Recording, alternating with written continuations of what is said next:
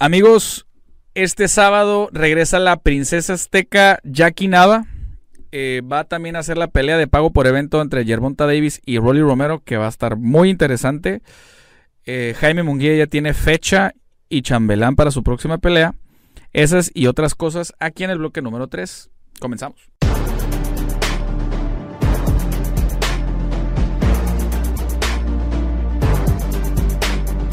Amigos, bloque número 3, programa número 17, temporada número 2. Vámonos primero, las damas. Eh, aquí en la ciudad de Tijuana, la princesa azteca, la futura Salón de la Fama, segurito. Jackie Nava, que le mandamos un gran saludo a ella, a su esposo Mario, a su equipo, a, a Raúl y a Miguel. Les mandamos un cariñoso y caluroso saludo este sábado va por el triunfo número 40 de su carrera, señores. Está bien cañón, ¿eh? Bien cañón. Va contra Yacet Noriega, eh, una peleadora, si mal no recuerdo, de los mochis.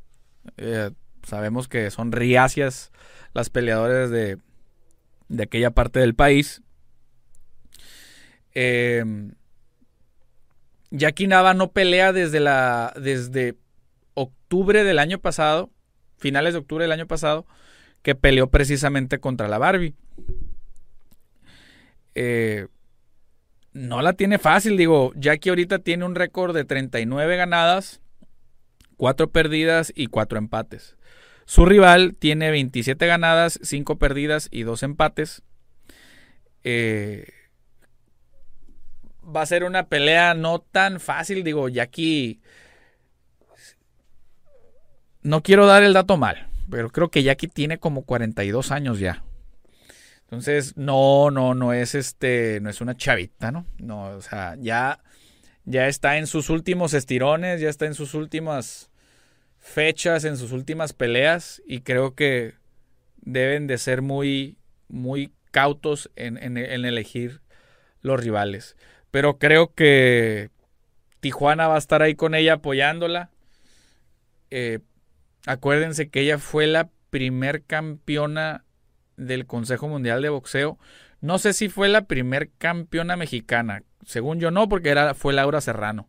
De la AMB me parece. Y después fue del CMB. Eh, pero, y también ella está festejando nada más y nada menos 21 años de carrera. 21 años de carrera profesional Jackie Nava. Está bastante, bastante, bastante longevo todo esto. Pero tiene un promedio, por así decirlo, de,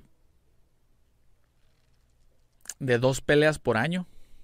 Obviamente ha tenido más tiempo, con muy poca inactividad y digo, pero en promedio eso es, dos peleas por año, es muy poco.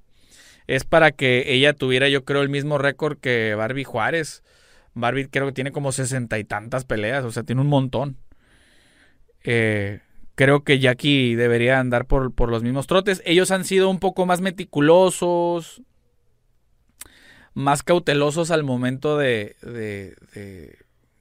de ver contra quién enfrentan.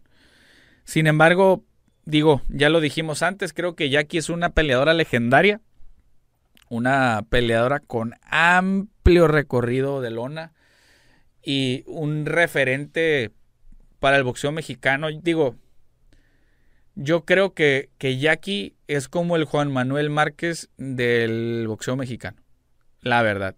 No sé, ya falta hacer ya una evaluación ya que se retire si fue o no la mejor peleadora mexicana de, todos los tiempos. Digo, estuvo también la Guerrera Torres, obviamente está Barbie, Laura Serrano. O sea, hay un montón, no crean que es la única. Sin embargo, yo creo que es de las más famosas, ¿eh? De las más famosas de, México. Obviamente también la Barbie, porque hubo un tiempo donde estuvo Pelé y Pelé y Pelé y Pelé. Y creo que Barbie fue muy relevante, este, ha sido muy relevante mientras se mantiene activa. Pero bueno, vámonos a la siguiente nota. Continuamos. A ver, ahora sí, perdón, ya me extendí con lo de Jackie. Ahora, la pelea comercialmente más importante del sábado va a ser por pay-per-view eh, por parte de Showtime. Va a ser en el Barclays Center y es Yerbonta Davis contra Rolly Romero. Esta pelea se iba a dar el 5 de diciembre, si no mal recuerdo, del año pasado. Y tuvo que entrar al quite Isaac el Pitbull Cruz, no sé si con una o dos semanas de anticipación, fue muy poco tiempo. ¿O un mes? No me acuerdo. No. No, sí fue como un mes. Sí, más o menos, no me acuerdo. Eh, ya que a Rolly lo habían. Eh, estaba. tenía un problema legal sobre temas de, comportamientos no debidos, que la verdad es que no voy a entrar mucho en detalle. Y obviamente lo sacaron de la cartelera, pero esa pelea estaba pendiente. Bueno, ya pasó. Ahora sí, van a saldar cuentas pendientes. Y ah, va a ser una pelea muy buena, ¿eh? La verdad es de que va a ser una pelea bastante, bastante buena. Para los que no sepan, es la última pelea de Yerbonta de la mano de...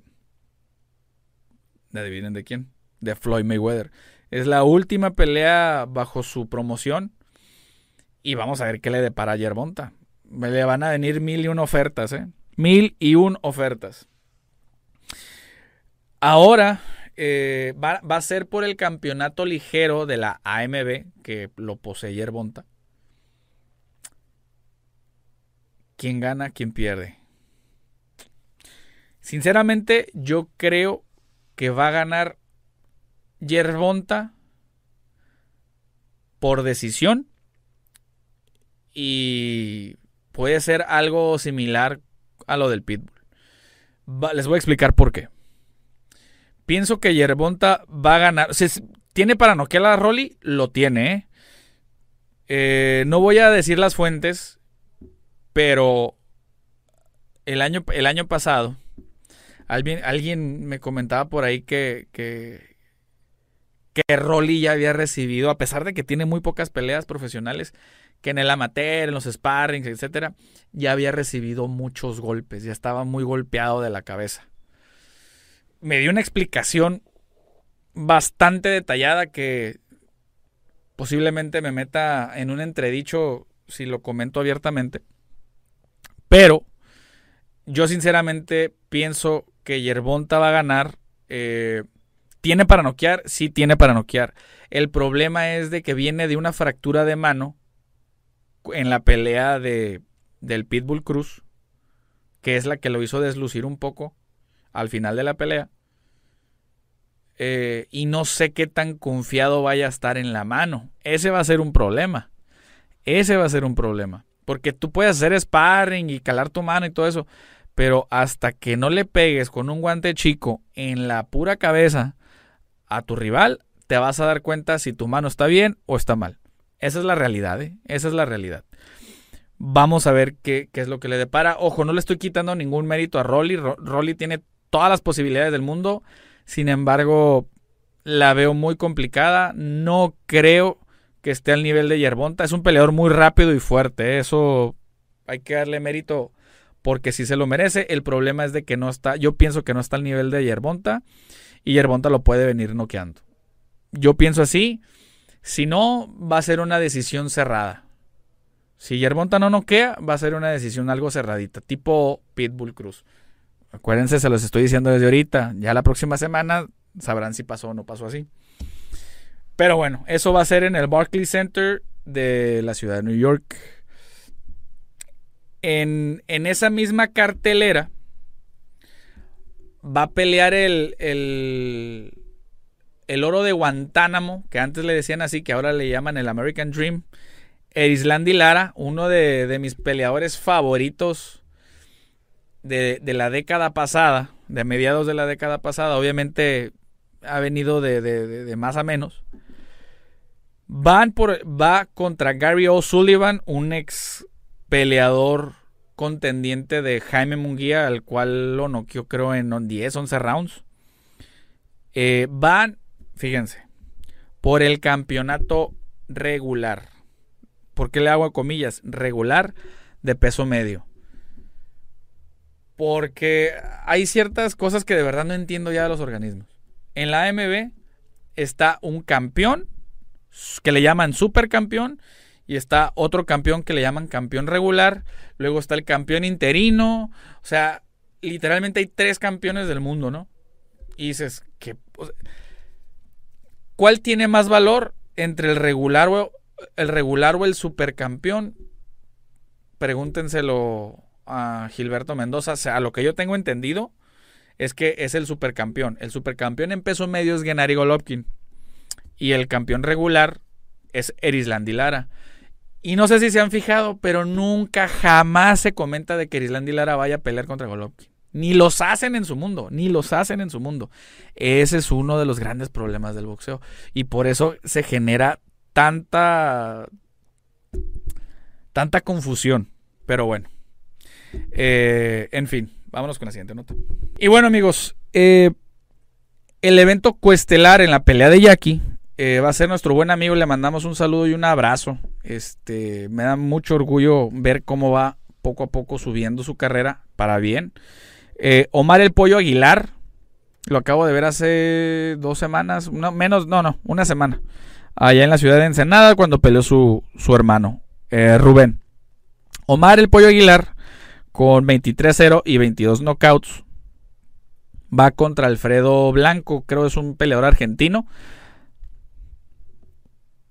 ¿Cuál es mi predicción? Gana el pollo por knockout en el en el tercer round. Grábalo, productor. Grábalo, productor. Gana el pollo por knockout en el tercer round y creo que se va a tardar. Yo pienso también que en el segundo se va a ir a la lona y posiblemente ahí quede. Pero bueno, vamos a ver qué es lo que, qué es lo que sucede. En fin. Y ahora vamos a platicar un poquito rápido, darles la noticia también de que, si mal no recuerdo, si mal no estoy, el 11 de... Es más, lo voy a revisar bien.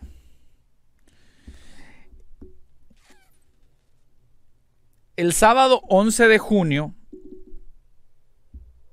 tengo entendido que ya, creo ya, ya está publicado, regresa Jaime Munguía contra un peleador británico de apellido Kelly. Van a regresa en el Honda Center de Anaheim, California, el que antiguamente era el Pond de Anaheim. Eh, no. Eh, ¿Qué les digo? No es un rival. No es un. Puede ser un rival digno. No es la mejor opción que había para Jaime, definitivamente. Se estuvo manejando. Charlo se cayó. Estuvo manejando Daniel Jacobs, se cayó. Estuvo manejando Shane Mosley Jr., se cayó. Estuvo en su momento Alim Kanuli, se cayó. Eh, se han estado cayendo varios rivales de, Jaime Munguía. Eh, pero también me siento contento por él porque se va a volver a hacer una fiesta boxística en sus peleas. Eh, va a completar su 40-0. Ahorita tiene, tiene 39-0 con 33, 32 knockouts. Entonces, eh, creo que se va a completar su 40-0. Y creo que va a subir un poquito más su valor solamente por el tema del número. Ahora sí buscar una pelea con Golovkin, con Alim Kanuli o con Dimitrius Andrade porque sí se le está yendo el tiempo a Jaime. Ya tienen que empezar a buscar el campeonato del mundo. Pero bueno, señores, eh, esto ha sido todo por mi parte el día de hoy. Gracias por quedarse aquí con nosotros. Si tienen una duda, comentario aumentada, escríbanlo en los comentarios aquí abajito. Mándenos mensaje a las redes sociales de Boxeo Analítico, a la mía personal si gustan. Eh, cualquier duda que tengan sobre boxeo, con muchísimo gusto eh, los, podemos atender. Eh, síganos en TikTok, Twitter, Instagram, Facebook, YouTube como Boxeo Analítico. Gracias a los patrocinadores Grupo Aries, Sherman Morgan, Guga Mercantil. Marshall Entertainment, Puro Power y ya saben que es Sports and Entertainment. Señores, esto fue Boxeo Analítico. Yo soy su amigo Esteban Franco, juez analista de boxeo. Esto fue todo. Y quiero dar un mensaje rapidito antes de... Ya estaba por cerrar. Este, estamos muy contentos y de fiesta porque el tío Pecheche está en Tijuana. ¿Quién es el tío Pecheche? Ustedes lo han de haber escuchado antes. El señor, la leyenda Roberto Durán, para mí el mejor peso ligero de todos los tiempos en el mundo del boxeo. Y el mejor latino de todos los tiempos. Hasta ahí la dejo. Tío Pecheche, bienvenido a Tijuana. Y bueno, a celebrar. Ahora sí, señores, vámonos.